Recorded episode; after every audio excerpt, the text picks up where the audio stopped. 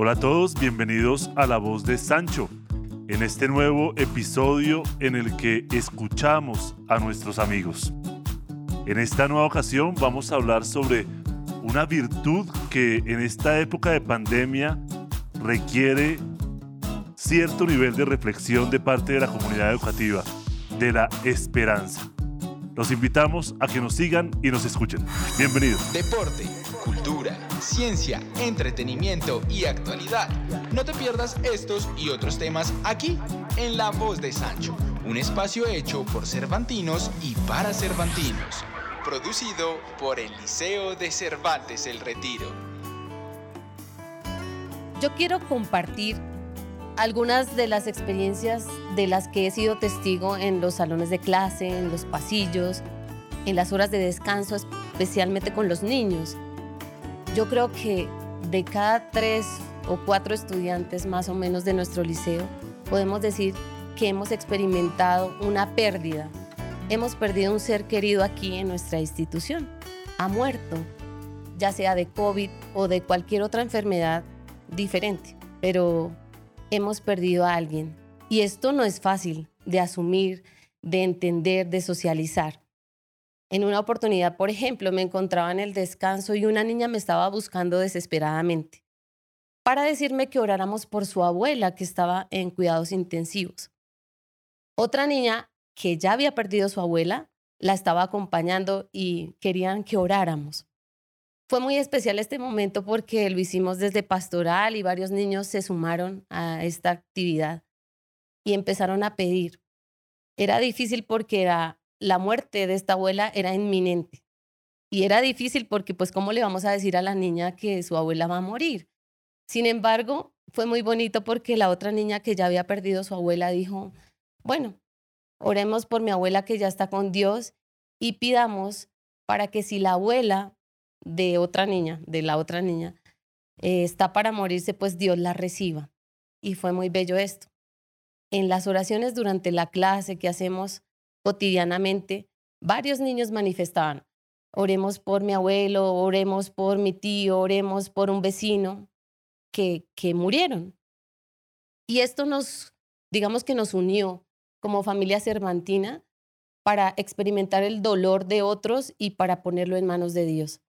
Yo no sé ustedes, profes, cómo han vivido esta experiencia de muerte en el liceo a raíz del COVID. Obviamente que no han muerto solamente de COVID, como ya dije, pero ¿cómo se ha vivido esto aquí entre nosotros? Pues escuchando a la hermana, eh, me surge una interrogante y es si este tipo de circunstancias solamente se reduce a la muerte, hermana. Por ejemplo, en mi calidad de educador y de tutor, yo he experimentado situaciones dolorosas en estudiantes y en padres de familia cuando yo a un estudiante como tutor le digo, perdiste el año. Quizás este estudiante no ha experimentado la muerte de cerca de un ser querido, ni en pandemia ni antes de la pandemia, pero la pérdida de un año resulta realmente dolorosa. Eh, perder una novia, uno habla con un estudiante de grado décimo, de grado once, y la tragedia de su vida es la pérdida de su pareja, porque la pareja lo dejó, le terminó, en fin. Eh, ¿Hay otros tipos de dolores? O hermana, ¿acaso se concentra el dolor únicamente en la muerte? No, obviamente que no. Y, y usted ahorita que está diciendo otro tipo de pérdidas, algo muy patente que hemos vivido aquí es la pérdida del empleo, por ejemplo, en muchos padres de familia. Y esto lo, lo viven también los estudiantes. Mi papá se quedó sin trabajo, mi mamá no tiene trabajo, a raíz de toda esta problemática económica que está viviendo nuestro país.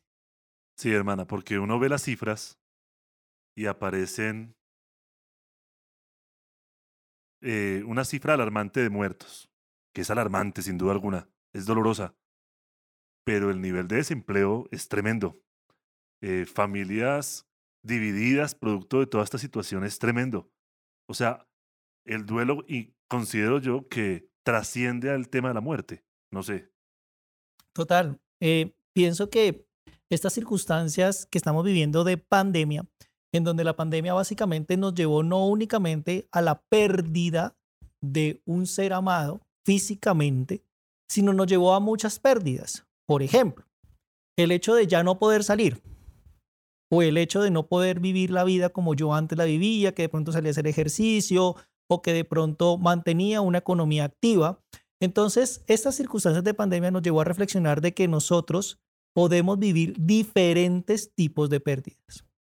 Pérdidas físicas, pérdidas emocionales, pérdidas de empleo, pérdidas económicas, pérdidas de estatus, porque probablemente algunas familias, por el tipo de economía que manejaban o el tipo de comercio que manejaban, manejaban un estatus económico frente a eso y tuvieron que a lo mejor perderlo todo y volver a empezar. Entonces, ha sido una constante durante este tiempo y evidentemente también acompañar a nuestros alumnos y a nuestros estudiantes y compañeros, porque nosotros a principio de pandemia, a principio de este año perdimos un compañero por COVID. Entonces es empezar a vivir y hacernos entender algo muy particular.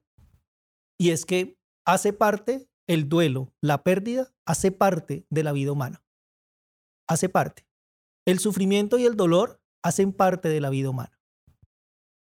Bien, eh, a propósito, eh, mando un saludo a estudiantes que escucharon eh, nuestro primer episodio.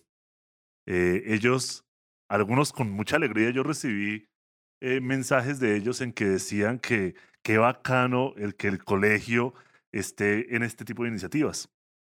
Nos escucharon estudiantes que ya no están aquí, exalumnos. Y ellos, eh, pensando en ellos y a propósito de las experiencias de los estudiantes específicamente que me escribieron y que estoy seguro en este momento nos están escuchando, eh, los conocimos en una época que no era de pandemia. Yo tuve contacto con ellos en situaciones dolorosas, de pérdida de año, de estuvieron involucrados en situaciones realmente complejas. Me surge una duda, compañeros. ¿Es lo mismo hablar del dolor o del duelo? ¿Es la misma situación? ¿Es la misma cosa? Pues mira, eh, cuando nosotros, hay, dos cosas que son muy humanas en el ser humano que te lo dije ahorita, y es el dolor y el sufrimiento. Son universales. Todo el mundo sufre, todo el mundo le duele algo. Lo que pasa es que el dolor es el acto reflejo que viene después de un suceso muy fuerte. Pues yo voy caminando, me pego y evidentemente eso genera un dolor. Y el dolor es circunstancial a lo que lo causó. Entonces, por ejemplo, yo voy caminando, me pego, me pegué en el brazo, me dolió y el dolor me duró 30 segundos, 40 segundos, dependiendo de qué tan duro haya sido el golpe. Pero el sufrimiento es la interpretación que yo le doy a ese dolor. ¿Y el duelo? Es eso. El duelo es la pérdida de algo. Entonces, es el dolor y el sufrimiento. Entonces, el sufrimiento es la interpretación que yo le doy a ese dolor. Y el detalle, Diego y hermana, es que ese sufrimiento puede llegar a superar los límites del dolor en cuanto a tiempo. Porque probablemente tú estuviste manejando, Diego, estabas manejando y de pronto eh, te pegaron en el carro. Y listo. Pues a ti te dio mal genio que te hayan pegado y ya.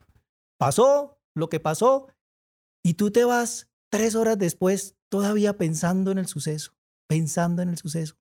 Al día siguiente pensando en el suceso. Tres días después pensando en el suceso. Se convirtió en un sufrimiento. Espera, José, aterricemos esto a la realidad de los estudiantes que nos están escuchando. Dale. Pongamos una situación específica de un estudiante. ¿En qué situación vive el dolor?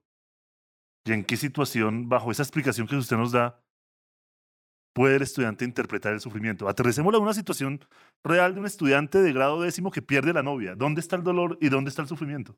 Bueno, el dolor está evidentemente en la pérdida de la relación, porque le duele, porque él tiene un afecto con ella, porque generó una afectividad con ella, y la ruptura de eso duele porque hay unas emociones, porque él estaba encariñado, porque su primer amor, porque la adolescencia duele, ¿cierto? ¿Cuánto le puede durar ese dolor? La tusa pues, que llaman. La tusa, sí. El detalle es la interpretación que él le dé a eso. Listo, ahora hablemos de una situación más complicada y con la muerte de un ser querido, como nos lo narraba la hermana. Dígale usted eso mismo a una niña de tercero de primaria, dolor y sufrimiento. ¿Cómo ella puede sensibilizarse con eso? No sé, hermana, estoy Pues- enredado ahí, me estoy confundiendo. No, no, no. Como filósofo me estoy confundiendo. No. Yo voy a hablar desde mi experiencia.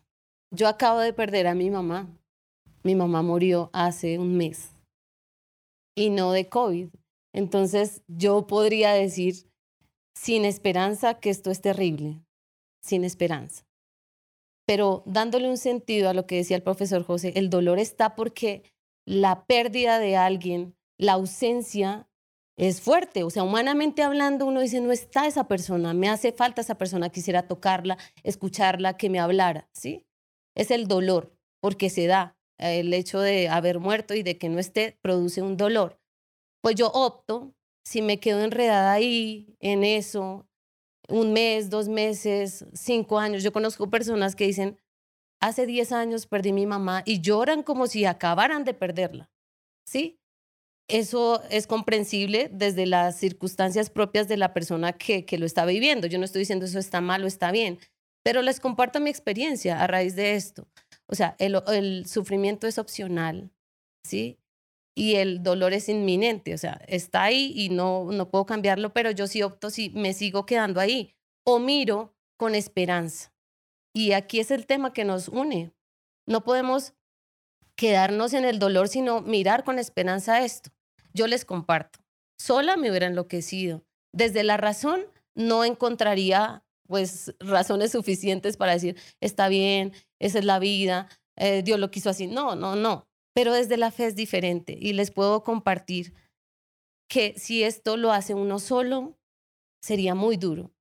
Si lo hacemos con Dios, en mi caso, Dios en mí que me ayude a asimilar este dolor, este sufrimiento, es otra cosa. Cuando alguien le dice a, otra persona, yo estoy contigo, y uno dice, bueno, estoy sola. Eso es muy importante. Y yo he sentido la presencia de Dios ahí, o sea, no estás sola, yo estoy contigo. Cuando murió mi mamá, varias personas me abrazaron. Yo nunca había valorado tanto un abrazo como en ese momento. O sea, antes un abrazo normal, pues me abrazo o lo abrazo. Pero varias personas que sentí que lo hicieron como con el alma, yo dije, wow, qué importante es un abrazo. ¿Cómo es importante que alguien abrace a otra persona? Si se le murió un ser querido, si se te murió un ser querido a ti, qué importante es recibir ese abrazo de alguien que, que tú sientes que ese abrazo es sincero. Lo valoré mucho. Entonces yo digo, desde Dios es diferente a los jóvenes, a los niños. No es, los, no es lo mismo asimilar esa tusa, asimilar esa pérdida de año, asimilar una pérdida de un trabajo solo. O sea, muérase, usted le tocó solo asumir eso. No, que alguien te diga yo estoy contigo, sea un familiar, un amigo cercano, o Dios mismo en el caso de la fe, porque yo estoy hablando como religiosa y estoy hablando como católica que confieso una fe, pues está ese ser superior que te da la fuerza, que te da la fortaleza. Hay una canción que me gusta mucho y que la aprendí a valorar en este tiempo de duelo, digámoslo así, y dice, que habla del amor de Dios y dice, un amor que siempre está a tu lado, eso es Dios, ¿sí? Y que no te pide nunca nada, esa. Y el pedacito que dice, un amor que ríe cuando ríes, ese es Dios. Está ahí cuando estás feliz. Un amor que sufre cuando sufres. Y Pero, yo hermana, sentí eso. Me surge una pregunta. Cuando está el dolor, ¿qué le diríamos a aquellas personas que sienten rabia con Dios? ¿Qué puede pasar? Claro. Claro. Es porque es lo que- dice como religiosa. Sí, Y yo también soy un hombre de fe.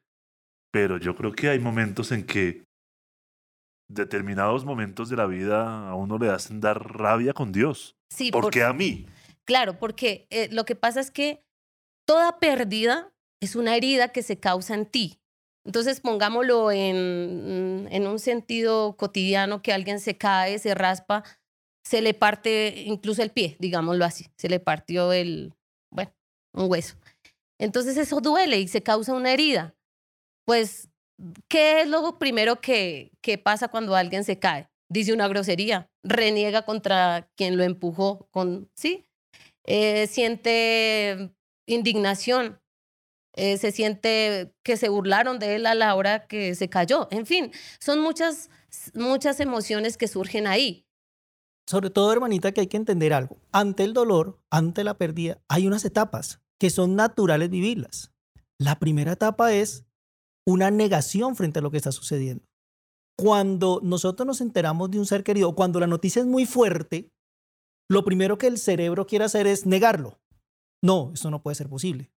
O sea, hábleme, ¿de verdad se murió la persona? Genera una barrera. Genera una barrera porque evidentemente la emoción es tan fuerte que el cerebro tiene que inmediatamente protegerse.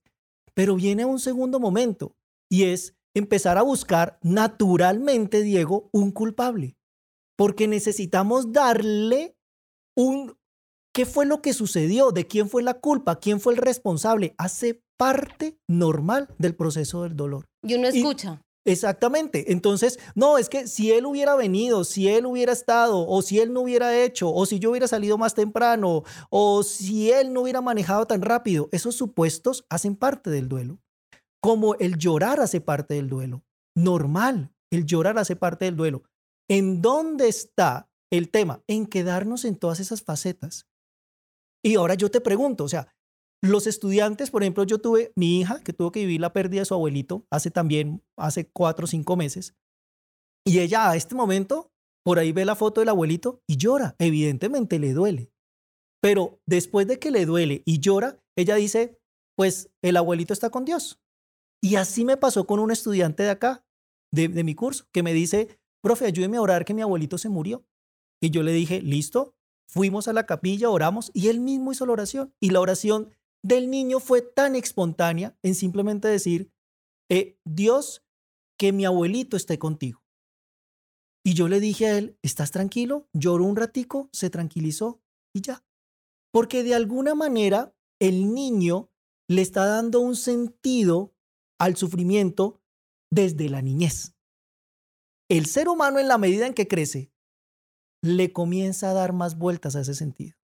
Y le comienza a dar. Acá lo vivimos con los jóvenes. Se pelean, se golpean, se no sé, y al otro día ya están de amigos, lo superan, porque ellos entienden ese movimiento, pero ya el adulto, en la medida en que le comienza a dar tantas vueltas en la cabeza, eso es lo que decía la hermana, el sufrimiento es opcional, el dolor no, el dolor lo causaron, pero el sufrimiento sí es opcional. Entonces, ahora les voy a decir algo aún todavía más fuerte para generar un poco de polémica. así como para generar. El tema es que el sufrimiento depende mucho de la calidad del apego. De qué tanto yo estoy apegado a la circunstancia o no. Porque, por ejemplo, yo he conocido duelos en personas que han perdido familiares y les duele, pero cuando pierden una mascota les duele mucho más. Y los he conocido y los he vivido y he tenido que acompañarlos porque probablemente esa mascota se convirtió en el desahogo emocional, físico, de todo frente al proceso. Entonces, a veces usted termina diciendo, pero ¿cómo es posible que a la gente le duela más la muerte de un animalito que la muerte de una persona? Porque el sufrimiento depende mucho también de la relación que hay entre esos seres. Entonces, por eso a lo mejor a veces nosotros decimos se murió una tía y entonces, ay, qué pesar, se murió la tía pero de pronto dice se murió la abuela. Y pues sí, se murió la abuela, pero resulta que la abuela vivía con el niño y era la mamá. Entonces es casi como la pérdida de una mamá. Entonces, esto son, es un tema muy complejo, pero a la hora de la verdad, aquí lo importante, hermanita y Diego, es lo siguiente, el sentido que le podríamos dar a esa pérdida. Y ahí, pues yo quiero hacerte una pregunta, digo, ¿cómo sería desde la filosofía darle un sentido a la pérdida? José, pues con la filosofía podemos, digamos, interpretar la pérdida desde diferentes matices. Veamos desde la literatura. Hay un libro de José Saramago que se llama Las intermitencias de la muerte. Y en ese libro José Saramago pone sobre la mesa la posibilidad de que nadie muera. O sea, la pandemia es que de un momento a otro la gente dejó de morirse. Planteémonos por un instante esa posibilidad, que no hay muerte. Y cuando no hablo de muerte es que no haya dolor, que no haya ningún tipo de situación adversa a la que el ser humano se proponga en su proyecto de vida. O sea, la pandemia que nos propone José Saramago es la no muerte. El dolor hace parte del ser humano. El dolor y la felicidad son intrínsecos al ser humano. Eso es de la literatura. Ahora se la pongo yo desde un filósofo, eh, Francis Bacon. El man decía, la esperanza de una mala cena es un buen desayuno. Una frase famosa de él. La vida no puede ser un eterno ir y venir de pura felicidad. No sería vida. La vida, para ser vida, debe estar con piedras que signifiquen obstáculos para usted poder madurar y superarse en la vida.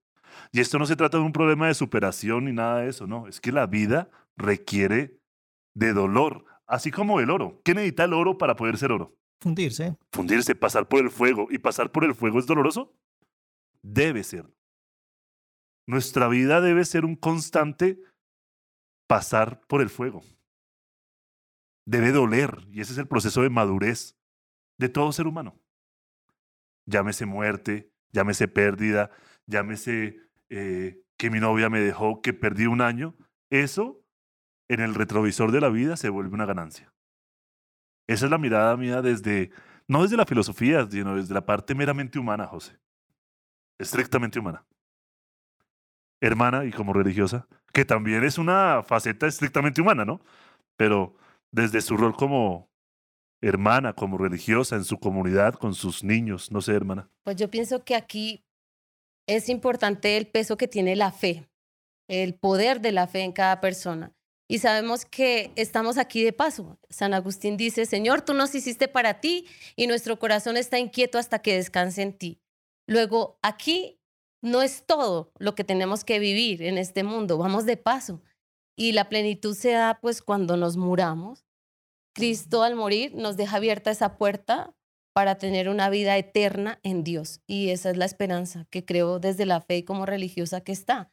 Ahora, volviendo a lo del dolor, siempre vamos a tener esto. Estanislao Zuleta lo dice desde el momento del nacimiento. Ahí se causa el primer dolor y más grande que es ese desapego de, de la madre donde estábamos pues súper bien en todo sentido, ¿sí?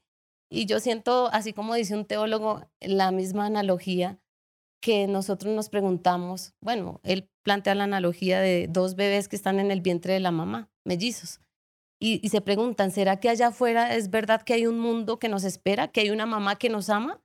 Se preguntan, pues hace esta, esta analogía bella.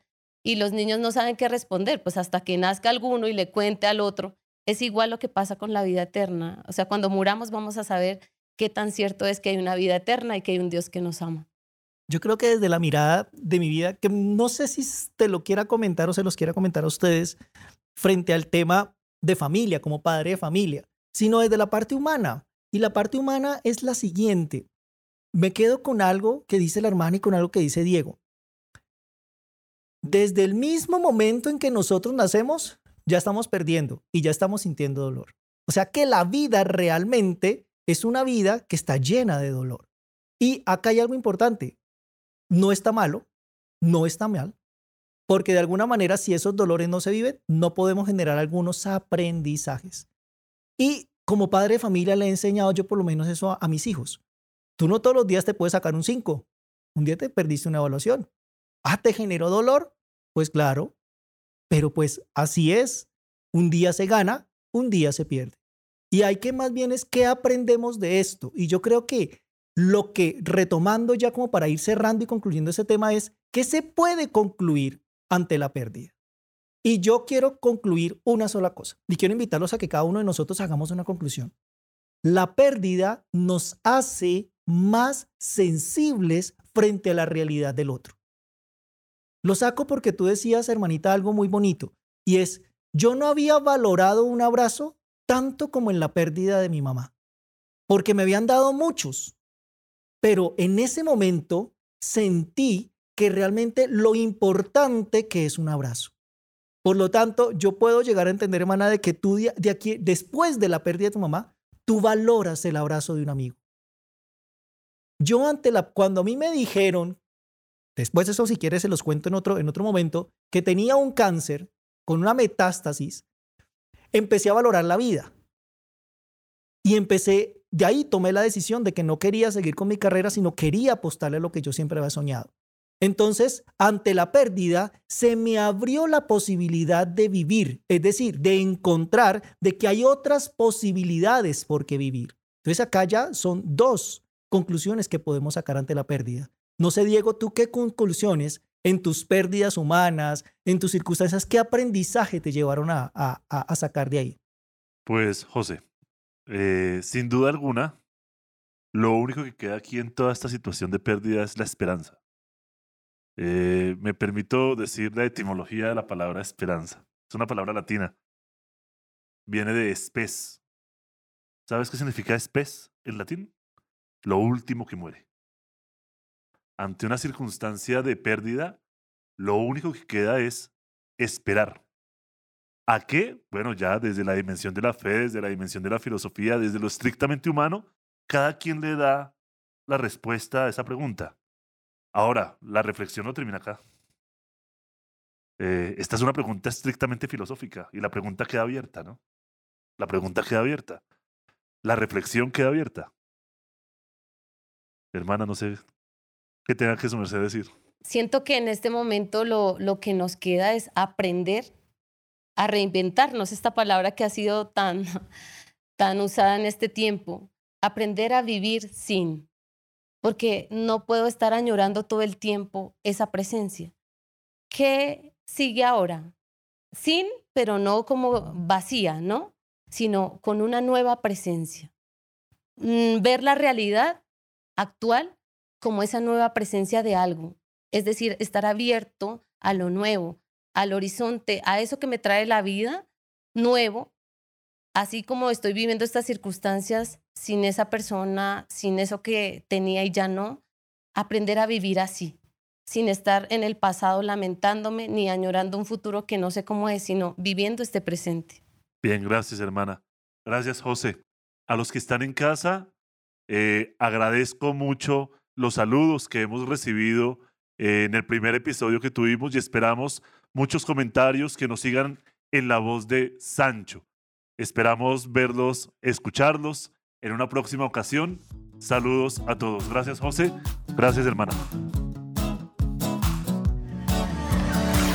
Somos el Liceo de Cervantes El Retiro.